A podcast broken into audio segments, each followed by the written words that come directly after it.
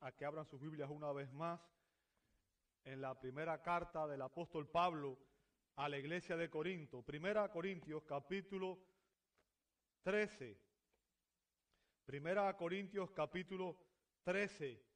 Y el día de hoy vamos a estar examinando los versos 1 al 3. Le invito a que por favor abra ahí su Biblia.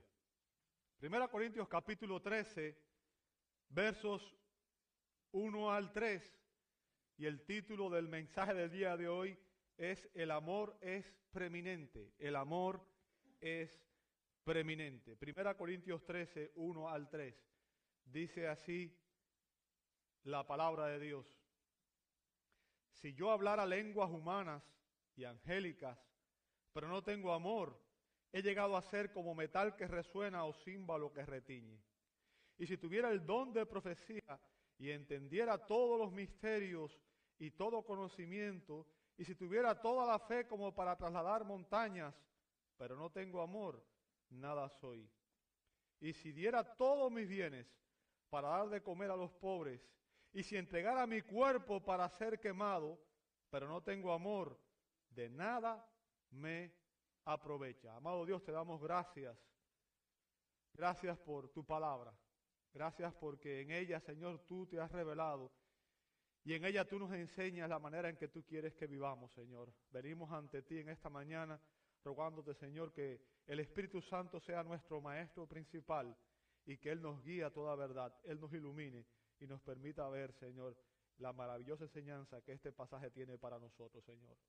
Rogamos esto en el nombre de Jesús y te damos la gloria y la honra. Amén, amén y amén. Pueden tomar sus asientos, hermanos. Muchas gracias a todos.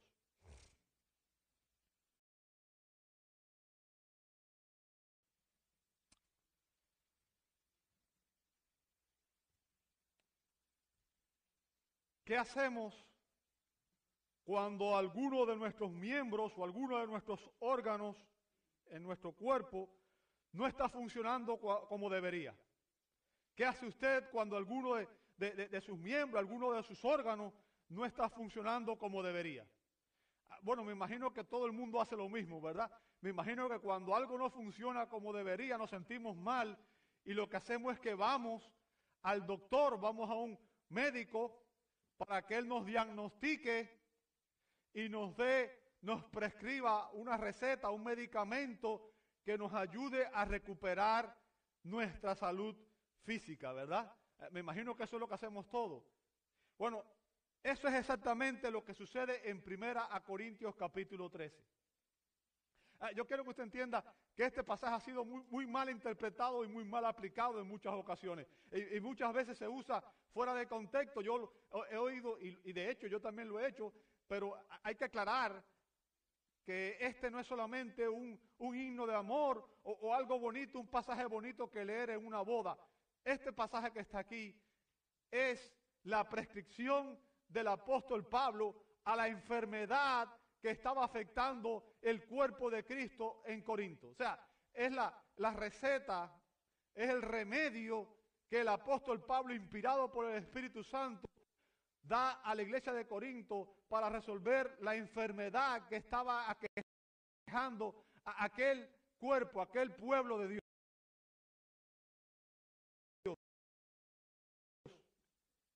¿Ok?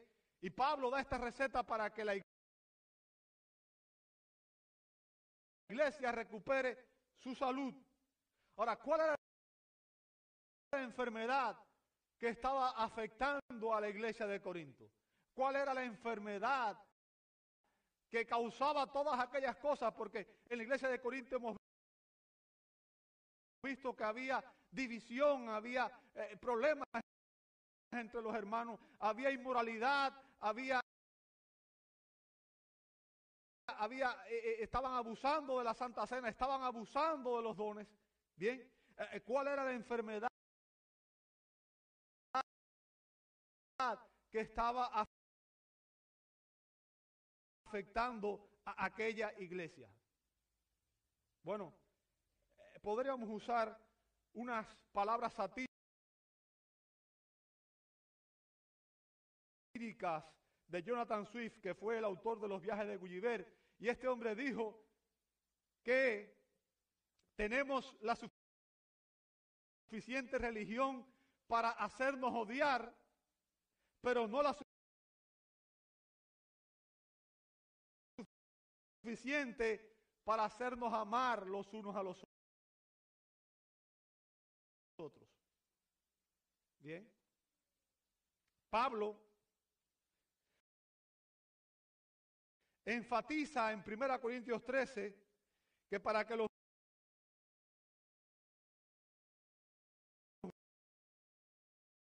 miembros del cuerpo de Cristo, para que la iglesia de Cristo cumpla sus funciones y se mantenga saludable, debe ministrar sus dones espirituales correctamente y la motivación, la única motivación correcta de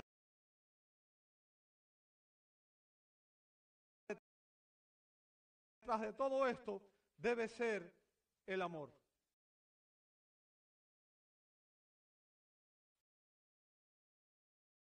El amor debe ser la motivación que debe estar en el corazón de cada uno de los cristianos.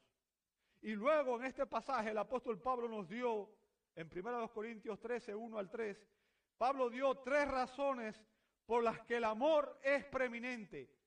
Tres razones por las que el amor es preeminente. ¿Cuáles son esas razones? ¿Cuáles son esas razones? En estos versos Pablo nos explica que sin amor nada aporto, verso 1. Sin amor nada soy, verso 2. Y sin amor nada me aprovecha, en el verso 3. Vamos a empezar por el primer punto. Sin amor nada aporto. Verso 1, dice Pablo, si yo hablara lenguas humanas y angélicas, pero no tengo amor, he llegado a ser como metal que resuena o címbalo que retiñe. ¿Sabe? Muchas veces he oído personas, sobre todo personas carismáticas, utilizar este texto para validar la glosolalia. Y si no sabe lo que es la glosolalia, no es más que el hablar un idioma desconocido supuestamente, o, sea, e, ellos dicen que es un, es un idioma celestial, ¿ok? E, es, el, esas expresiones que usted usa, ha escuchado en algunas iglesias que nadie entiende, y este texto muchos carismáticos lo usan para decir, ve, la Biblia dice que existe un lenguaje angelical y que nosotros podemos hablar. Bien. Pero quiero dejar claro que ese es un error de interpretación. Es un error de interpretación. Para interpretar correctamente estos versos, debemos hacer una exégesis cuidadosa, debemos analizar exactamente qué es lo que Pablo está diciendo. Y usted ve al final del verso 31, al final del verso 31, Pablo dice, aún, yo os muestro un camino más excelente. ¿Lo ve ahí?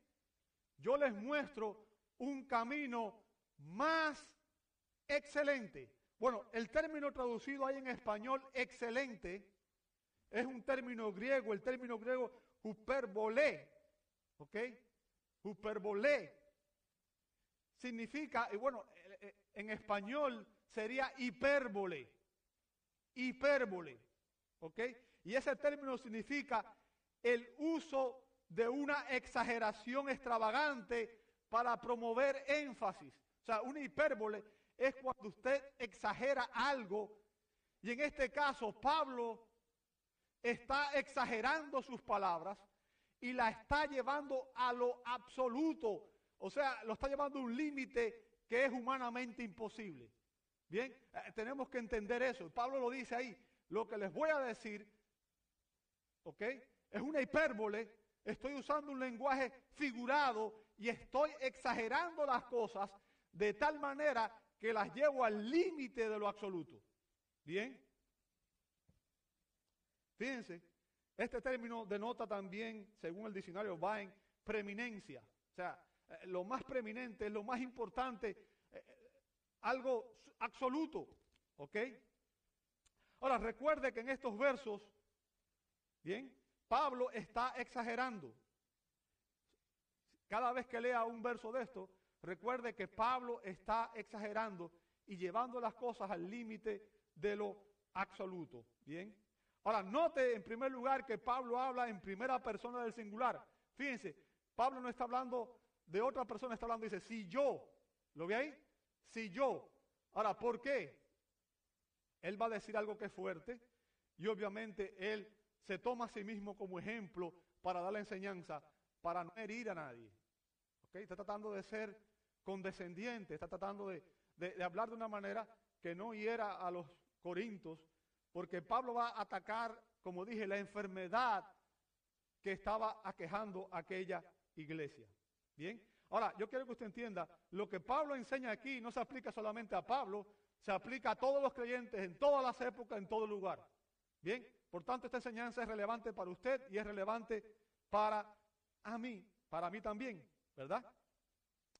Fíjense, Pablo dice, si yo hablara Bien, o sea, el primer don que menciona Pablo aquí ahora, dice Pablo, si yo hablara lenguas, ¿ok? Ahora, yo quiero dejar claro esto, el término lengua, ahí viene del término griego glosa, glosa, y ese término tiene dos significados, dos significados. El primer significado es el órgano del habla, nuestra lengua, ¿verdad? Todos tenemos lengua y es el órgano con el cual usamos a la hora de hablar. Bien, pero el segundo significado que tiene este término es lenguaje o dialecto. Lenguaje o dialecto. O sea, ese es el segundo significado. Y en el contexto, en el contexto que Pablo lo está usando, se refiere al don el don de lenguas se refiere a hablar un idioma que uno no aprendió por medios naturales. ¿Me escuchó hasta ahí? Hablar un idioma que uno no aprendió por medios naturales. O sea, todos nosotros aprendimos a hablar en nuestra lengua como nos tomó tiempo escuchando a nuestros padres, fuimos aprendiendo poco a poco. Bien, pero cuando se habla del don de lengua, se habla de que Dios capacitó a algunas personas y les permitió hablar un idioma, un lenguaje, un dialecto, sin necesidad de estudiarlo y aprenderlo. Usted puede ver eso en Hechos capítulo 2, versos 6 al 11. Yo les puse ese, ese texto en sus notas, donde se dice que las personas estaban asombradas porque oían a personas de Galilea hablar en sus propias lenguas, en sus lenguas maternas, en sus idiomas. Bien, entonces, cuando se habla del don de, don de lengua, se está hablando de hablar de un idioma. ¿Entendió hasta ahí? Es importante que entendamos esto. Y Pablo menciona este don en primer lugar porque precisamente era el don más apreciado en la iglesia de Corinto y era el don que estaba causando división en la iglesia. De hecho, con el surgimiento del movimiento carismático, ese don ha causado división en la iglesia de hoy. Desde el siglo XIX, perdón, desde el siglo XX, principio del siglo XX, hasta nuestros días, hay personas que dicen que el que no habla en lengua no tiene la unción del Espíritu y, y ven al creyente como un creyente de segunda categoría. Bien. Ahora, fíjense, Pablo está dando una enseñanza aquí importante para la iglesia. Este don estaba dividiendo la iglesia de Corinto. Y en estos tres versículos, 1 Corintios 13, 1 al 3, comienza, Pablo comienza cada versículo con una cláusula condicional. Fíjense que él dice, si yo, o sea, si yo, y después va a decir lo próximo. ¿Qué significa? Pablo está hablando aquí, como dije, de una manera exagerada, lo absoluto, pero también está hablando de forma hipotética. Está poniendo un ejemplo, ¿bien? Está poniendo un ejemplo de algo que si pudiera ser, ¿cuál sería la consecuencia? ¿Bien? Fíjense, si yo hablara lenguas humanas, Pablo dice, si yo hablara lenguas humanas, ahora sabemos que está hablando de manera hipotética, ¿sabe por qué? Porque Pablo está diciéndolo como si, si, cuestionara el hecho de que él pudiera hablarlas, ¿verdad? Sin embargo, si usted lee la escritura, él dice en 1 Corintios 14 y 18, Pablo dice, doy gracias a Dios porque hablo en lengua más que todos vosotros, le dijo Pablo a los Corintios. ¿Lo ve ahí? Pablo le dijo a los Corintios, yo hablo en lengua más que todos ustedes. ¿Ok? Sin embargo, aquí está diciendo, si yo hablara, o sea, y eso nos da la idea de que lo que está diciendo es hipotético. ¿Entendió? Está usando una, una expresión hipotética y está llevando eso al límite de lo absoluto para hacer un punto, para dar una enseñanza. Eso es lo que necesitamos entender. Pablo recibió el don de hablar otros idiomas sin aprenderlo. Él hablaba varios idiomas sin aprender. Pero tenemos que entender entonces, hermanos, que él aquí está exagerando y llevando las cosas a lo absoluto. O sea, su propósito es, la, es de, eh, transmitir la idea hipotética de que si él pudiera hablar todos los idiomas que existen, bien, todos los idiomas que existen con gran fluidez y, elocuencia. Eso es lo que está diciendo él. Si yo pudiera hablar todas las lenguas que existen, ¿bien? Con gran fluidez y elocuencia. Y después dice, aún lenguas angélicas, ¿ok? Ahora, no existe en la escritura un solo pasaje que respalde la idea de que existen lenguas angelicales. Cada vez que vemos en la Biblia a un ángel interactuando con un ser humano, usa el idioma de esa persona, para que esa persona pueda entender, pueda comprender el mensaje que está recibiendo. Bien, entonces Pablo usa aquí esas lenguas angelicales como una exageración para llevar las cosas al límite de lo absoluto. Y Pablo, en cada uno de estos tres versos, incluye una consecuencia negativa en lo que está diciendo. O sea, él lleva las cosas al límite de lo absoluto.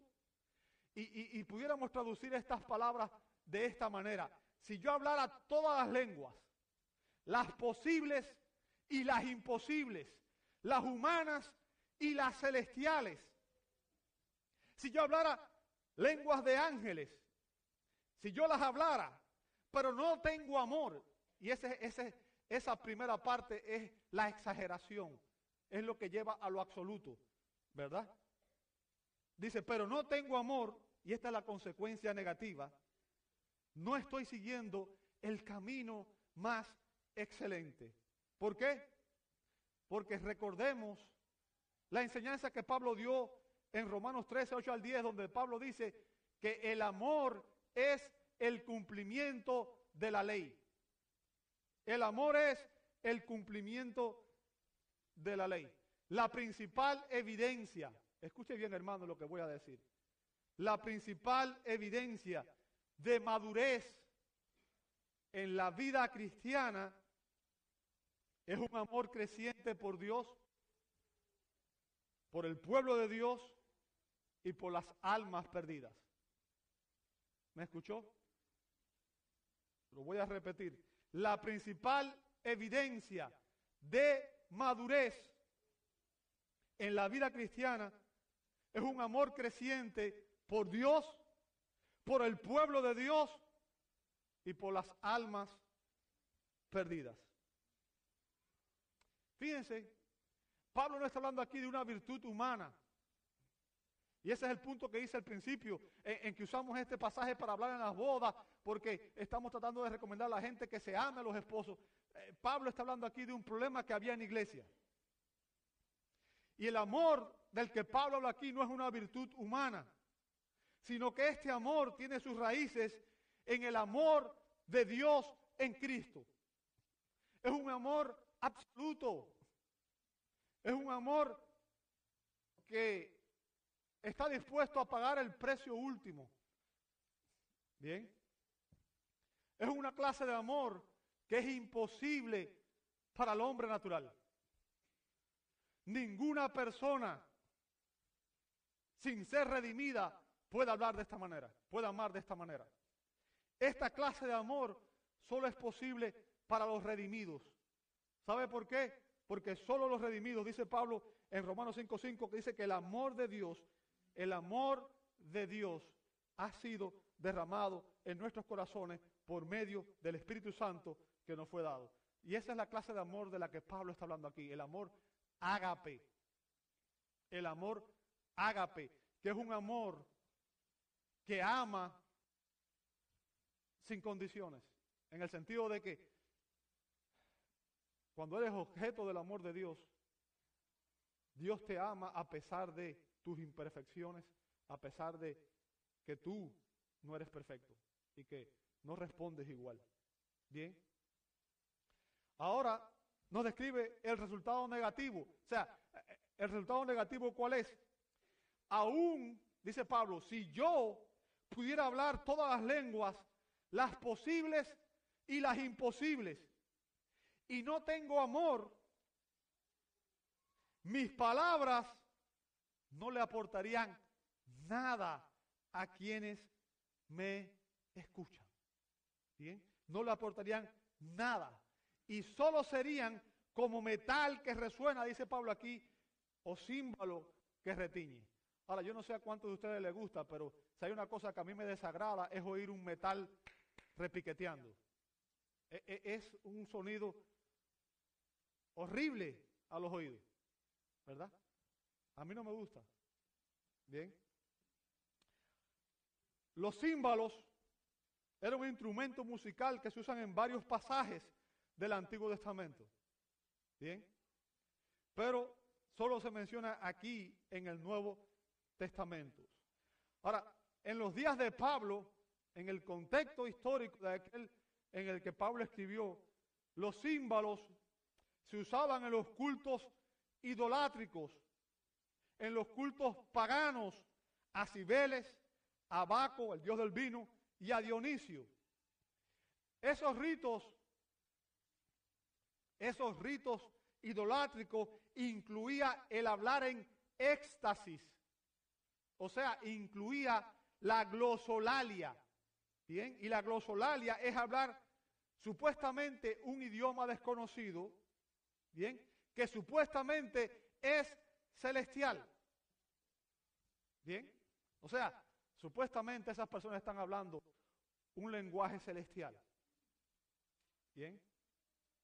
Ahora, eso era una práctica de los cultos paganos de aquella época. Y déjenme decirle, hay actualmente religiones hindúes y orientales que tienen esta práctica. Hablan en lengua, tienen unas expresiones rarísimas.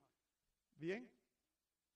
Y mientras ellos hablaban estas supuestas lenguas, en este idioma desconocido, sonaban gones, címbalos y trompetas de manera resonante. O sea, e, el culto era un desenfreno y ahí se practicaba orgías sexuales, aquello era un desastre. Bien. Como algunos corintios habían participado en ese tipo de ritos, ahora estaban de alguna manera regresando a sus viejas prácticas. Y cuando Pablo les dice esto, los corintios entendieron claramente su punto. Los creyentes de Corinto entendieron que ejercer el don de lengua sin amor, en realidad reduce el acto de hablar otra lengua, que hay un acto que Dios usó. Recuerden que en el libro de los Hechos vemos que Dios dio el don de lengua a los apóstoles. ¿Para qué? Para que el Evangelio fuera transmitido de una manera rápida a todas las naciones. ¿Recuerda eso? Como vimos en Hechos ahí. Bien. Y Pablo está diciendo, ejercer el don de lengua sin amor, en realidad reduce este acto de adoración al mismo nivel que los ritos paganos. O sea, sería solo escuchar un ruido que no le aporta nada a nadie. Ahora, permítame hacerle una, voy a tratar de hacer una ilustración para que usted lo entienda. Imagine que para el próximo domingo vamos a invitar a alguien a predicar a este lugar. Pero que el predicador invitado que viene no habla nuestra lengua, no habla nuestro idioma, habla cualquier otro idioma. Pero que nosotros no le vamos a poner un traductor. Y usted se siente aquí y escucha a un predicador por 30, 45 minutos predicando en una lengua que usted no entiende. ¿Qué le aportó? ¿Qué ganó? ¿Cómo puede decir amén? ¿Cómo usted entendió lo que él dijo?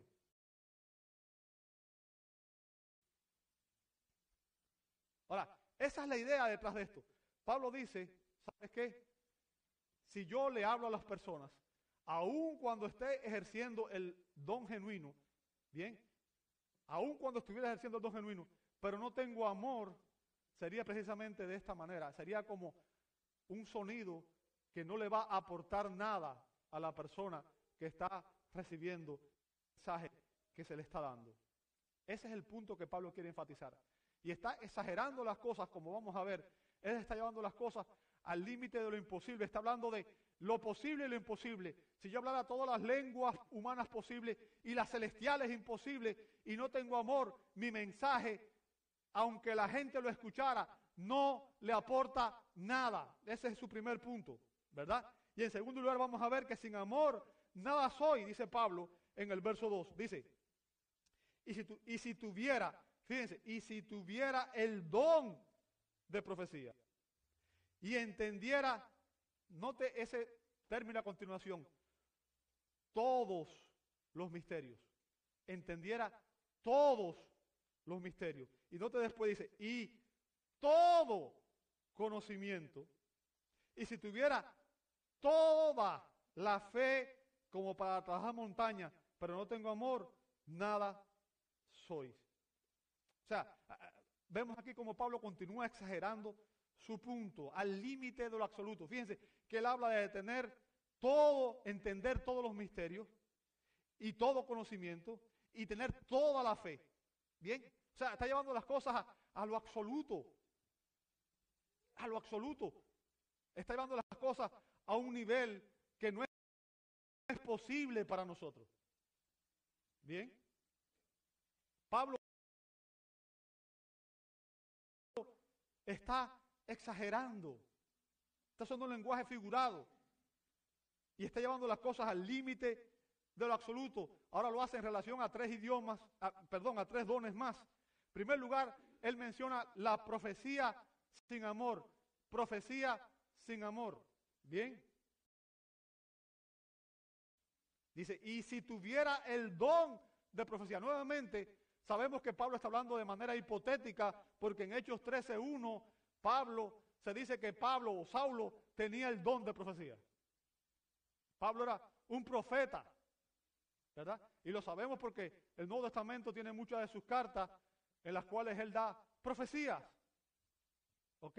Sin embargo, dice, y si tuviera, o sea, y el punto que quiero que entiendan es cuando él dice esto, él va a hablar de una manera hipotética y lo que está haciendo es enfatizando las cosas y llevándolo al límite de lo absoluto para hacer un punto. Bien, está hablando de cosas que son imposibles. ¿Ok? Sabemos que en el capítulo 14, verso 5, el apóstol afirma que el don de profecía es superior al de hablar en lengua. O sea, en el capítulo 14, Pablo exalta el don de profecía. Recuerde, el problema en la iglesia de Corinto era el don de lenguas, porque ese don estaba dividiendo la iglesia, estaba causando división. Y en el capítulo 14 Pablo dice, ¿sabes qué? La profecía es más importante que el don de lengua. ¿Por qué? Como les dije, si en un culto estuviéramos aquí y la persona que está hablando habla un idioma que usted no entiende, ¿en qué manera usted sería edificado? ¿De qué le sirve escuchar algo que usted no entiende? No le sirve de nada. Ese es el punto de Pablo. Bien, y es por eso que él explica en el verso 3 del capítulo 14 que el que profetiza, fíjense lo que dice, habla a los hombres para edificación, exhortación, consolación. Bien, o sea, Pablo exalta ahí el don de profecía porque un profeta tenía la responsabilidad, la inmensa responsabilidad de proclamar la verdad de Dios a su pueblo para fortalecer, para edificar la iglesia. O sea, esa es la responsabilidad del profeta. Sabemos obviamente que la escritura nos enseña que debemos predicar, como dice Efesios 4:15, debemos predicar o profetizar o enseñar la verdad en amor. Dice Efesios 4:15. O sea, esa es una responsabilidad nuestra. Al final, todo lo que hagamos, la motivación debe ser el amor. A la hora de enseñar, a la hora de predicar, a la hora de hacer cualquier cosa que se haga en el culto público, debe hacerse por amor a lo que están reunidos. El doctor MacArthur afirma que esto solo es posible para el creyente, esto solo es posible para el creyente espiritualmente maduro que está completamente equipado con, la sana doctrina. Es por eso que la Biblia dice que eh, eh, eh, la persona que enseña en la iglesia no debe ser un neófito, no debe ser un nuevo creyente, debe ser un anciano y los ancianos deben obviamente ser personas maduras en la fe. Bien. Sin madurez, sin madurez espiritual, la verdad puede resultar fría y el amor puede ser confundido con un simple sentimentalismo. ¿Sabe? Y eso es lamentablemente lo que sucede muchas veces. Confundimos el amor genuino con sentimentalismo. Yo quiero que usted entienda, si usted va a un médico porque se siente mal y el médico le da un diagnóstico equivocado para no hacerlo a usted sentir mal y usted tiene un cáncer y el médico le dice, no, no te preocupes, que lo que tiene es una enfermedad eh, no importante y te da un diagnóstico diferente y te da una receta diferente y no te confronta con la verdad, ¿tú agradecerías eso? ¿Te haría algún bien? No, cuando uno va al médico, uno quiere un médico que realmente diagnostique el problema que hay y nos dé el remedio que realmente va a resolver nuestro problema. Y si usted tiene un cáncer, a veces hay tratamientos que son ayudan a resolver el problema, pero en ocasiones hay que ir a cirugía y remover el cáncer. ¿Cierto? El amor, amado hermano, debe confrontar el pecado. Cubrir el pecado no ayuda.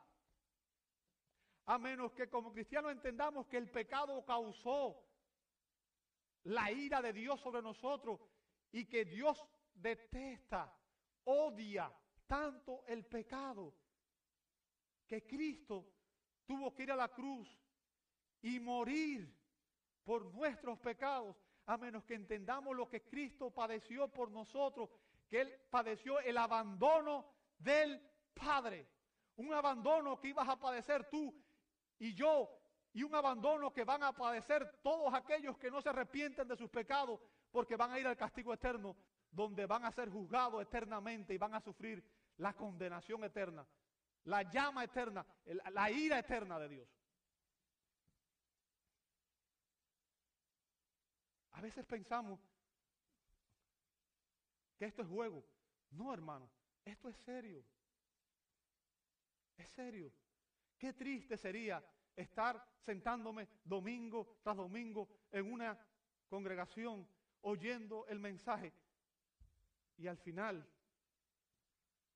nos suceda como dijo Jesús, no todo el que me dice Señor, Señor entrará en el reino de los cielos, sino aquel que hace la voluntad de mi Padre. Muchos dirán aquel día, Señor, en tu nombre hicimos grandes milagros, en tu nombre sacamos fuera demonios. Y Jesús dijo, nunca os conocí, apartados de mí, hacedores de maldad. Qué triste. Pasar tu vida congregándote y estar fuera de la voluntad de Dios para ti. Amado, yo no te conozco. Yo no sé lo que hay en tu corazón. Solamente tú conoces lo que hay en tu corazón.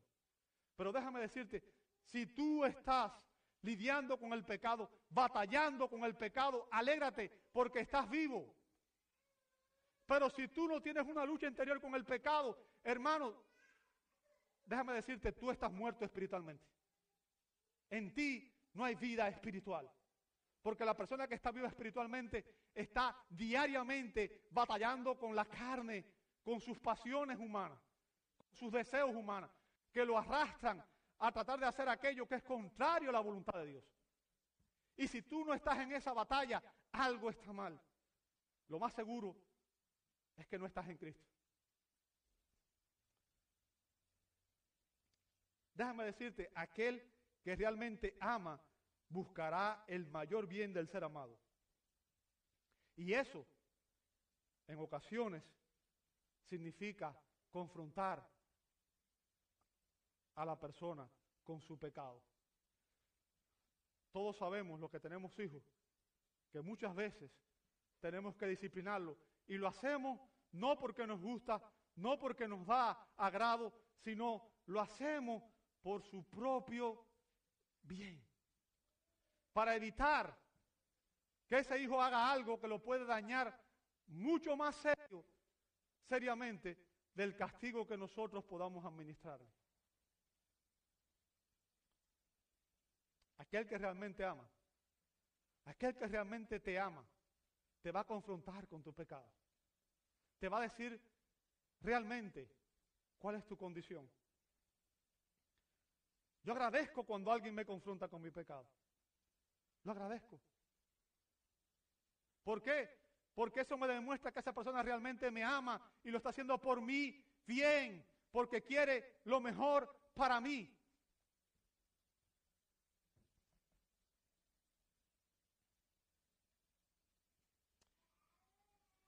Hermano, el poder detrás de todo lo que hacemos y de todo lo que decimos es nuestras motivaciones.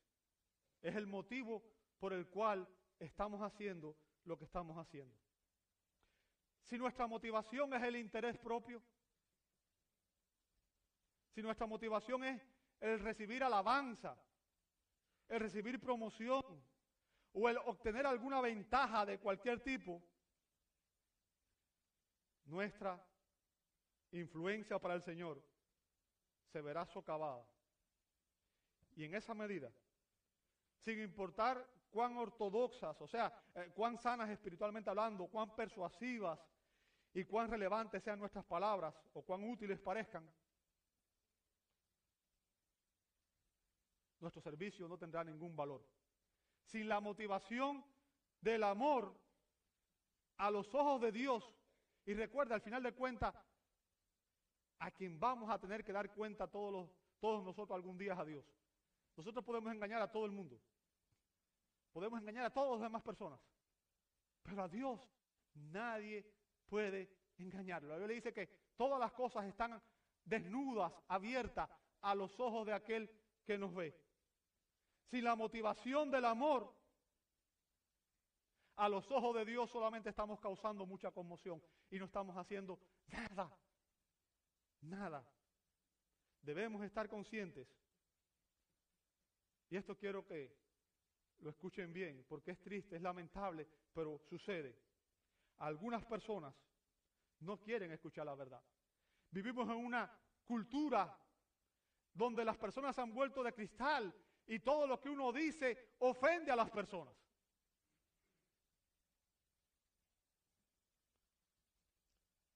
Aun cuando a veces le hablamos en amor y por su bien, muchas veces las personas no entienden. Pablo le preguntó a los Gálatas en Gálatas 4:16, me he vuelto, por tanto, vuestro enemigo al deciros la verdad. O sea, fíjense, me he vuelto vuestro enemigo al decirlo la verdad o por tratar con verdad con vosotros. A veces decirle a una persona la verdad hace que esa persona nos odie. Pero déjame decirte, también esto demuestra la condición espiritual de la persona. El sabio cuando recibe el consejo, cuando oye un consejo, va a responder en consecuencia. El necio es el que va a actuar de esa manera. El necio se va a ofender y lo va a ver como un ataque y va a seguir en su camino de pecado. Bien. Hemos visto profetizar sin amor. Pablo dice, profetizar sin amor no, no, no, no sirve de nada. Bien. Ahora vamos a ver el conocimiento sin amor.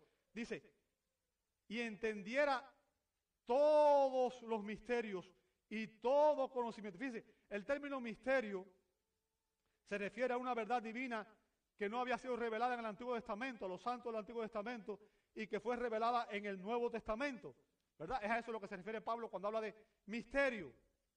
Pero fíjense que Pablo exagera aquí al suponer, al suponer que a un ser humano, y esto es imposible obviamente, es imposible que a un ser humano pudiera entender de manera absoluta todos los misterios.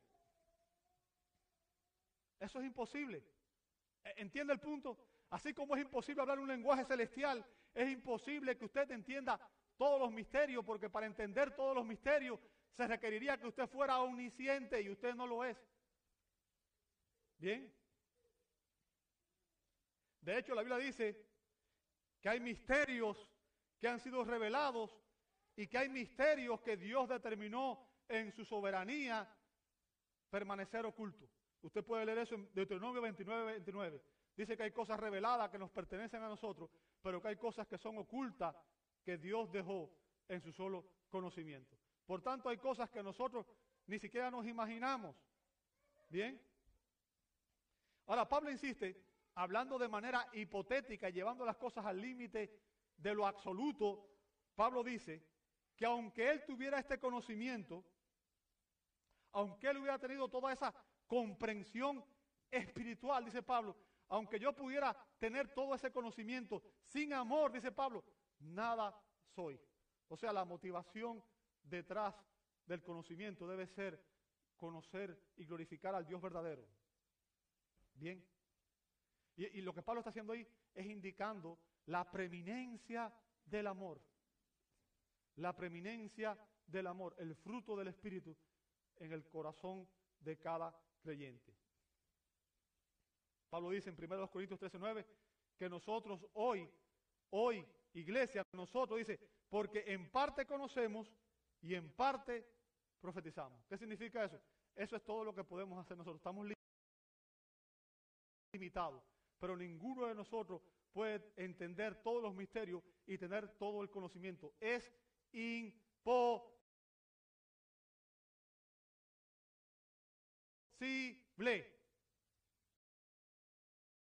¿Entendió eso? Ese es el punto de Pablo. Como es imposible que usted hable lenguas celestiales.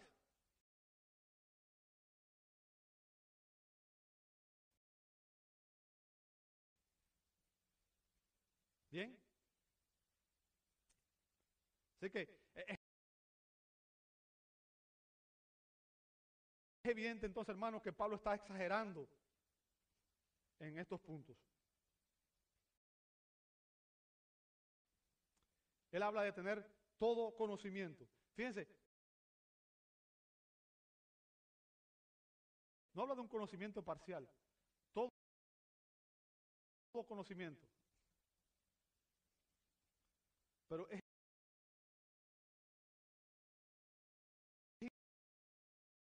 imposible para usted y para mí tener todo conocimiento.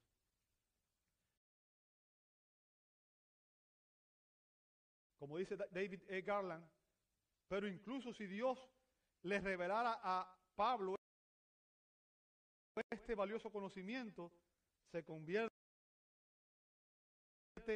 en información sin sentido, sin amor.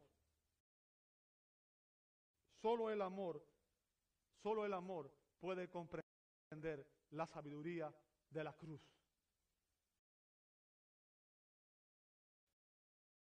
En otras palabras,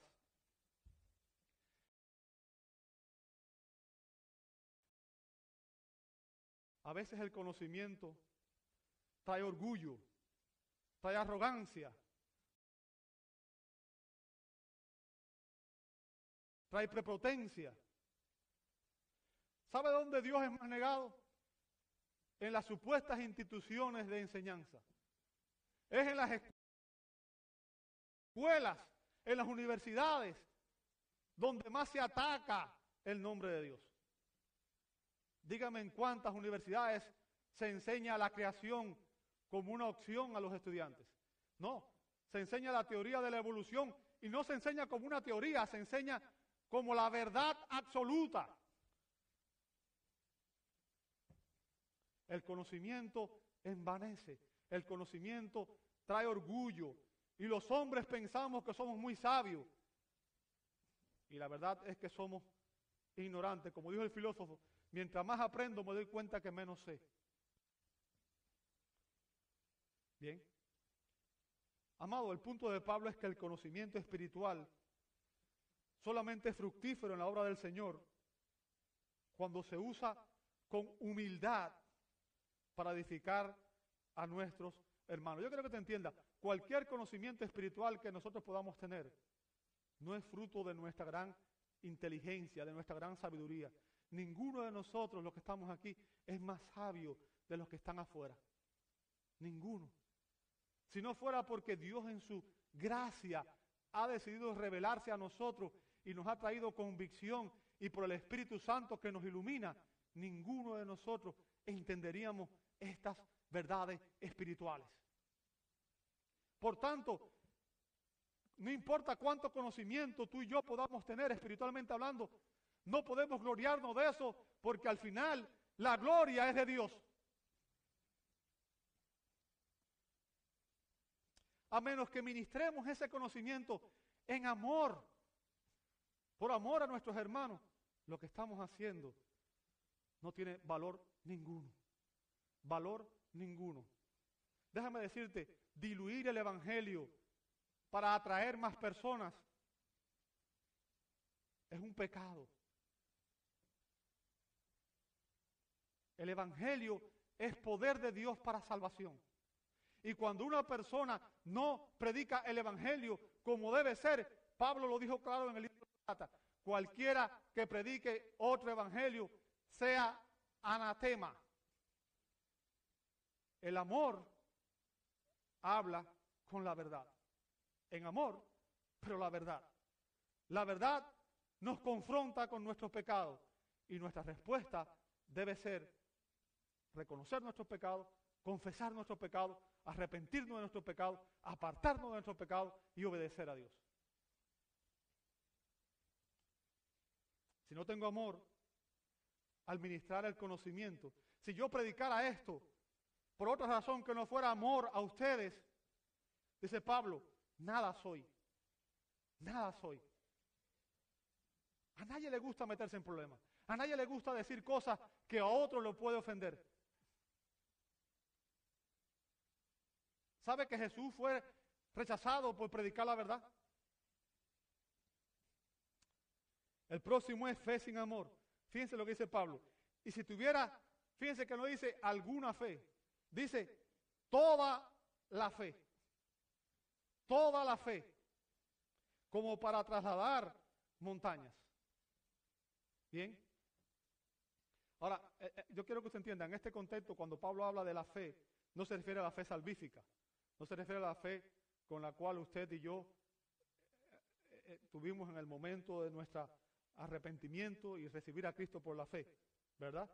Sino que se refiere a la fe que obra maravillas, a una fe extraordinaria con la cual el creyente es capaz de confiar que Dios hará cosas extraordinarias. Bien. Y fíjense, no es casualidad que Pablo está usando aquí las mismas palabras que usó Jesús, nuestro Señor Jesucristo, en una enseñanza, ¿verdad? Jesús usó estas mismas enseñanzas en una ocasión en que él reprendió a sus discípulos, porque los discípulos no pudieron liberar a un niño poseído por un demonio. En Marcos 17:20 dice, y él les dijo, cuando ellos le preguntaron por qué no pudimos hacerlo, él les dijo, por vuestra poca fe. Porque en verdad os digo que si tenéis fe como un grano de mostaza, o sea, un grano de mostaza era algo pequeño, diréis a este monte, pásate de aquí allá y se pasará y nada os será imposible. Ahora, yo quiero que usted entienda, cuando Jesús dijo estas palabras, Jesús también estaba usando una hipérbole, también estaba exagerando. Si no se imagina que todo el mundo, la gente que tenía fe, empezara a decir un monte, échate para allá, y, el mundo sería un desastre, un caos. ¿Entiende? El, punto de Jesús ahí no es, no es que la persona pueda hacer esas obras que, que son lo absoluto, es algo que solamente Dios puede hacer. Y es lo que quiero que usted entienda desde el principio. Bien, ese no es el punto de Jesús. El punto de Jesús a sus discípulos fue que si aquellos que confían completamente en Él, aquellos que están realmente viviendo por fe en Jesús, nada en su ministerio resultará imposible, porque Dios los va a respaldar. La obra la hace Dios, no nosotros. Bien. Los creyentes que tienen el don de fe son capaces de confiar en que Dios hará cosas poderosas a favor de sus hijos.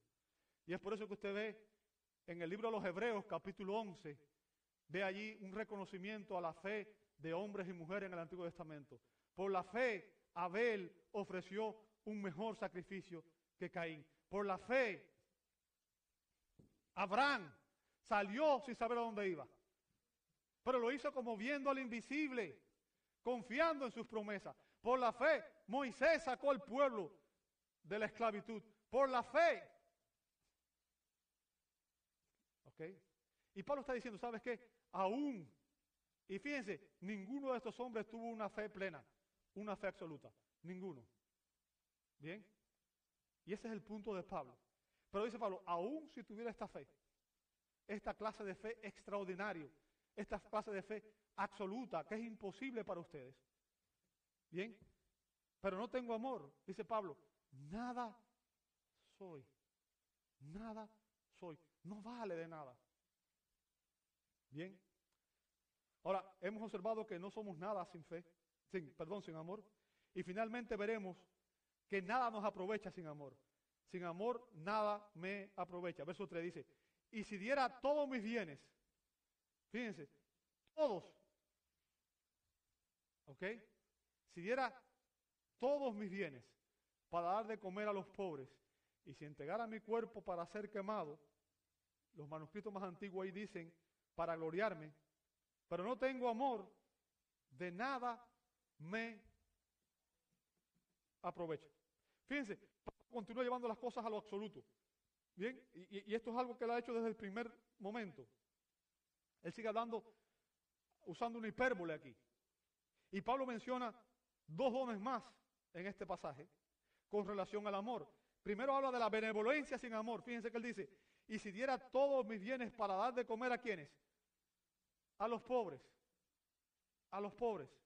¿Verdad? Ahora, el término que Pablo usa ahí cuando dice diera, en griego significa primariamente alimentar convocados.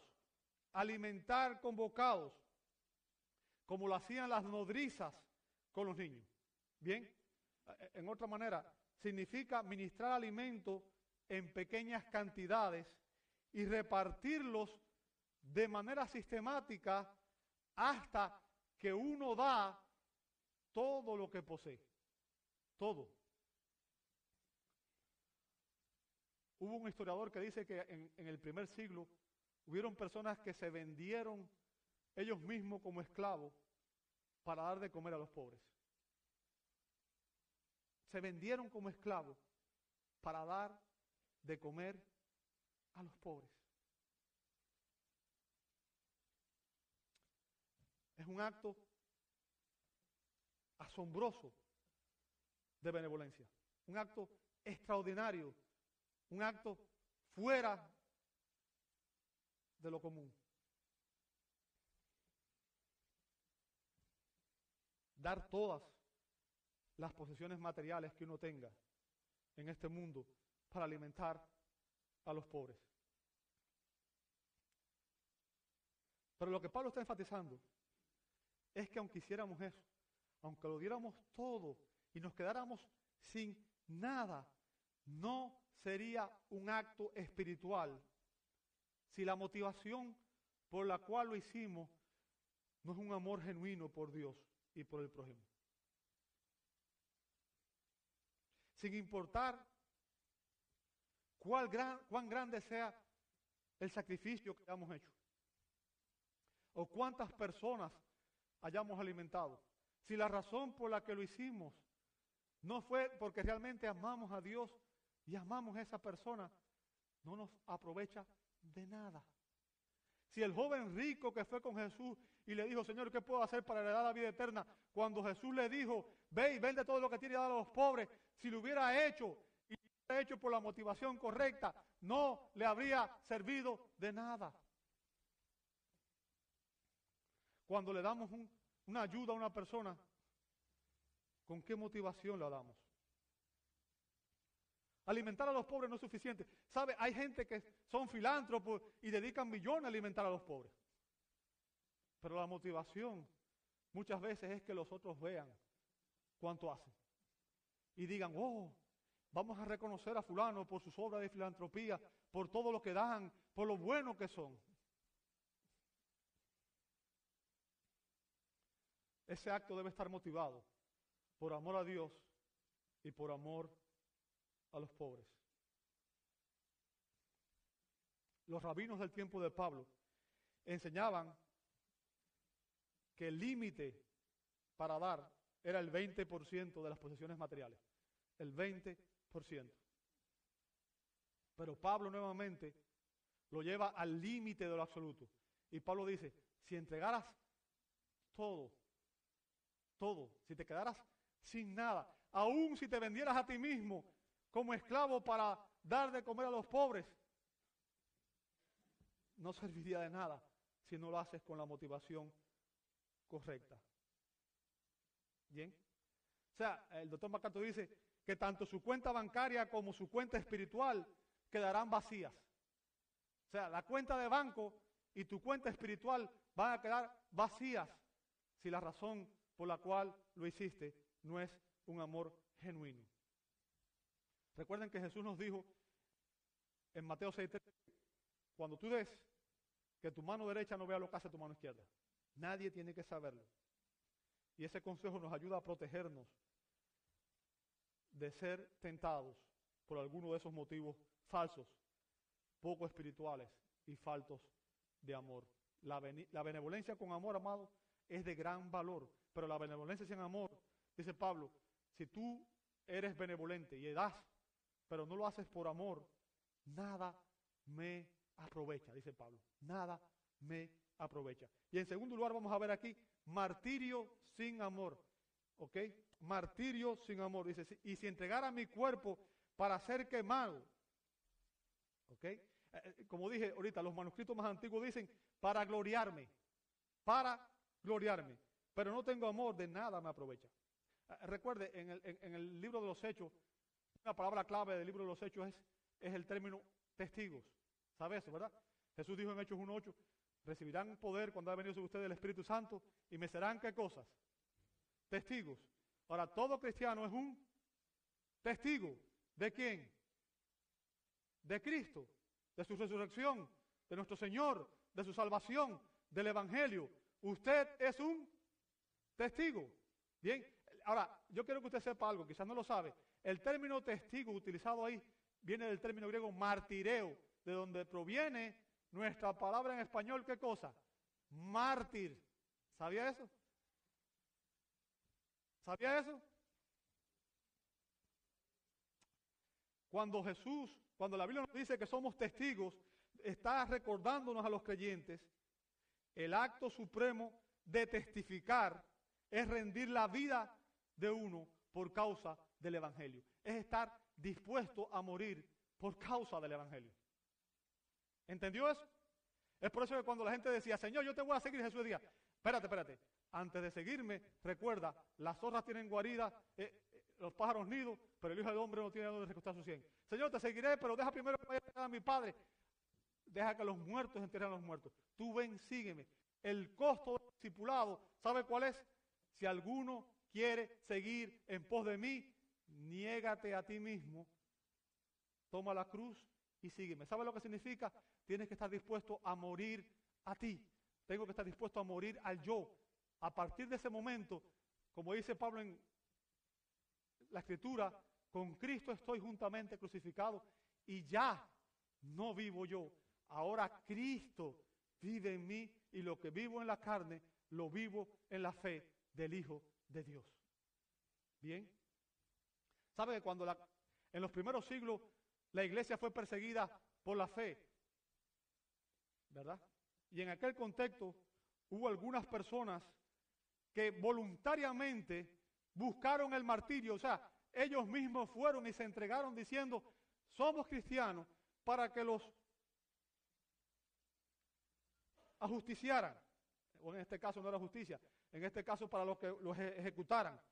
Pero lo hicieron porque querían ser reconocidos o querían ganar el favor de Dios. Y lo que Pablo está diciendo, ¿sabes qué? Si tu motivación no es correcta, no te sirve de nada. El sacrificio solo vale cuando está motivado por el amor a Dios. Si tú te sacrificas por tu propio interés o por orgullo para que los demás te vean, ese sacrificio pierde todo valor espiritual. Incluso si decidiéramos aceptar el martirio y no se hace por la motivación correcta, que es por glorificar a Dios, dice Pablo, de nada me aprovecha. O sea, si no se hace por un amor genuino a Dios verdadero, no importa cuánto sufras, no importa cuánto sufre una persona a causa de su servicio y de su testimonio cristiano, no tendrá ninguna ganancia espiritual y no recibirá ninguna recompensa celestial si no se obra con amor.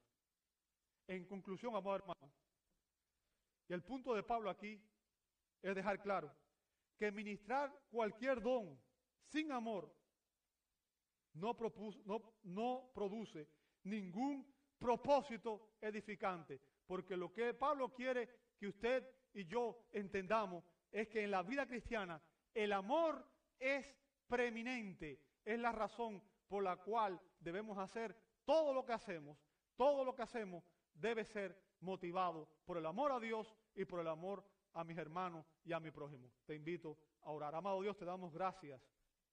Gracias porque tu palabra es clara. Señor, el amor debe ser la razón por la cual hacemos todo lo que hacemos. Y si nos examinamos, cada uno de nosotros debe reconocer que en ocasiones ha hecho y dicho cosas sin la motivación correcta. Y pedimos, Señor, que tú nos ayudes, nos ayudes, nos perdones cada vez que lo hemos hecho de esa manera. Y que nos ayudes, Señor, para que podamos honrarte y podamos servirte de una manera que te traiga gloria. Lo pedimos en el nombre de Jesús. Amén y amén.